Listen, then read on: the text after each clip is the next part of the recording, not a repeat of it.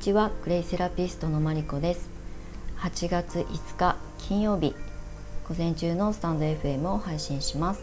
このチャンネルはクレイセラピストという生き方をテーマにクレイの魅力そしてその可能性さらには私のクレイがある団地暮らしについてお届けしていきます。はい、今日はちょっとですね10時の配信予定が大幅に遅れましてこの時間今11時ちょっと前になりますが、えー、午前中の配信をしていきたいと思います。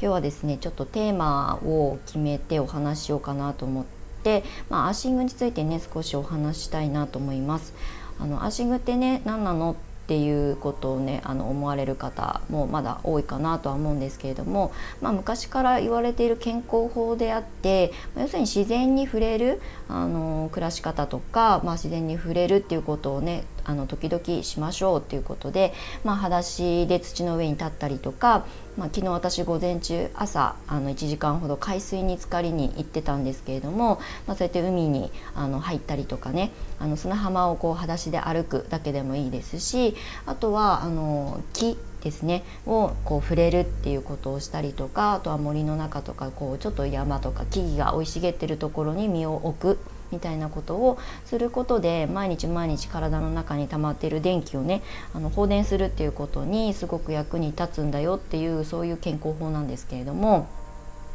なんかね昔からあるあのこえー、健康法ではあるんですがアーシングっていう言葉がね今の時代におそらくフィットするのかまたね再浮上してるんですよね。で、えーと、私がこう発信しているクレイセラピーっていうのはまさしく土なので、まあ、お家でできるアーシングっていうことで、まあ、今までもずっと発信をしてきたんですけれども、まあ、いよいよね本当に今のあの時代だからこそそのアーシングとかもう本当に自然療法を身につけて自分の体は自分で守るっていうことをちゃんと向き合っていかなきゃいけない時代だなっていうふうに改めて思います。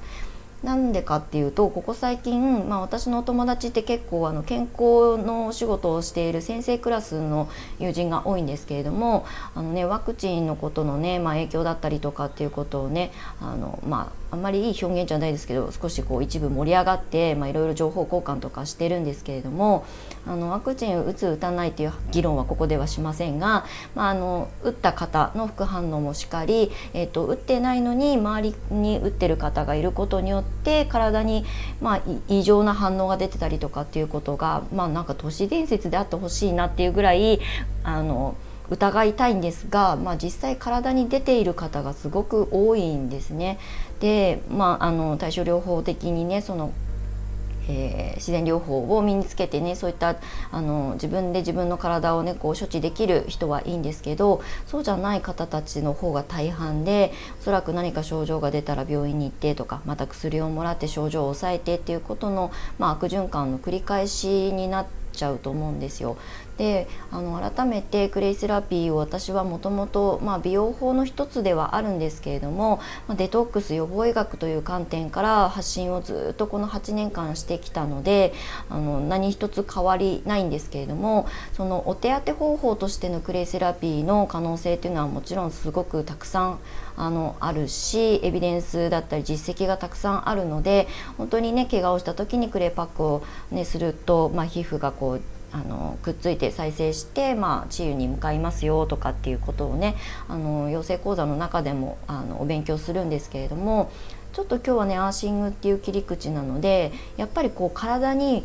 えーと、反応が出たものを早くこう外に放出することができるとかあとやっぱり症状が表に出てくるっていうことはちゃんと体が順応して、まあ、異物とかねそういうあの体に影響があるものがこう身近にあると体は防衛本能として、えーと自分たちの体を守るためにあの症状としてあの出てくるのでそういったことをねちゃんと体が反応しているって状態なのかどうかっていうこともやっぱり自分の体と向き合う必要があるなっていうふうに思います。なんかね湿疹とかできた時にどうしてもあの一般的にはね病院皮膚科に行って、まあ、ステロイド的なお薬をもらって塗って、まあ、こうかゆみを止める、まあ、要するに治ってるわけではなくて症状を抑えているっていう状態なんですけれどもそういうふうに体に、えーと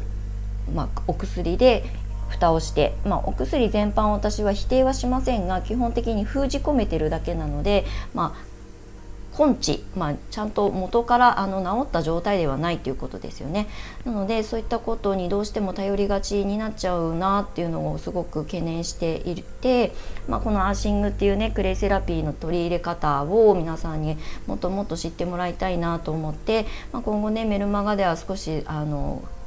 踏み入ったお話なんかをお届けしていこうかなと思っています。でアーシングイコールクレイセラピーという、まあ、切り口でねずっと私が発信してきたように、まあ、心地よい使い方を、まあ、日常生活の中で取り入れてもらいながらまあねあの入ってきたものを出すっていうその循環をちゃんと体にあの覚えさせていく、まあ、覚えさせるというか、えーと、本来もともと持っている力なのでそれを呼び覚ますような、えーと、クレイセラピーとの向き合い方取り入れ方なんかのご提案をしていこうかなと思っています。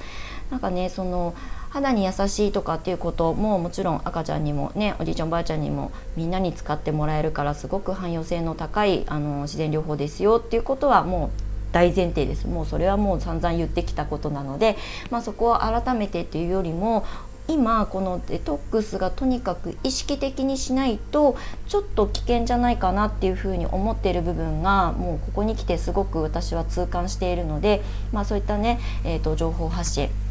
クレイがもともと持っている過去の歴史の中でも、まあ、ウイルス感染病から、えーと人を救ったっていうねあの実績があるのでそういったことも織り交ぜながら、まあ、メルマガの中でお話をしていこうかなと思っております。今日、えーと、おそらく夕方までにはメルマガ配信を今日あのスポットでしようと思いますちょっと急務かなと思ったので、まあ、昨日アシングでね海に入ってこう海水に浸かりながらね、まあ、体がこうあのむくみが取れたりとかっていうことはもちろんのことミネラルの大切さっていうのを改めて自分の体を通して感じたことがああったので、まあ、そういうお話も、まあの交えながら発信していきたいなと思います。で今日、えーと、夕方までにメルマガ発信して、えーと、あのプレゼント企画もねあの今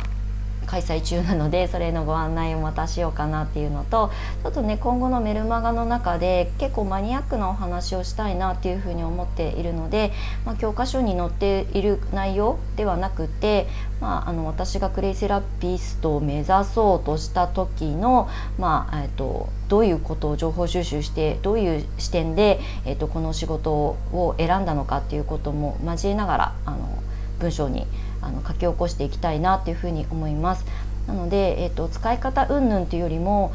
どうしてアーシングっていうものが今必要になってきてまた新たにこう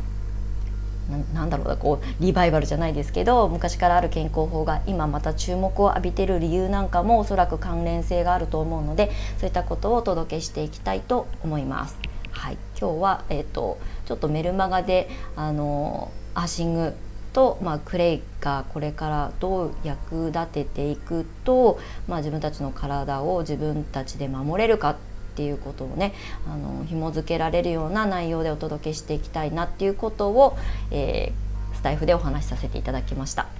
はいということで今日は、えっと、メルマガをこの後配信しますのでよかったら、えっと、メルマガ登録いただけると嬉しいですプレゼント企画はね10日まであの受付して抽選で5名様に私が今皆さんにお届けしたいクレイをあのチョイスしてプレゼントするということで、えー、開催中ですのでよかったらあのエントリーしてください。はい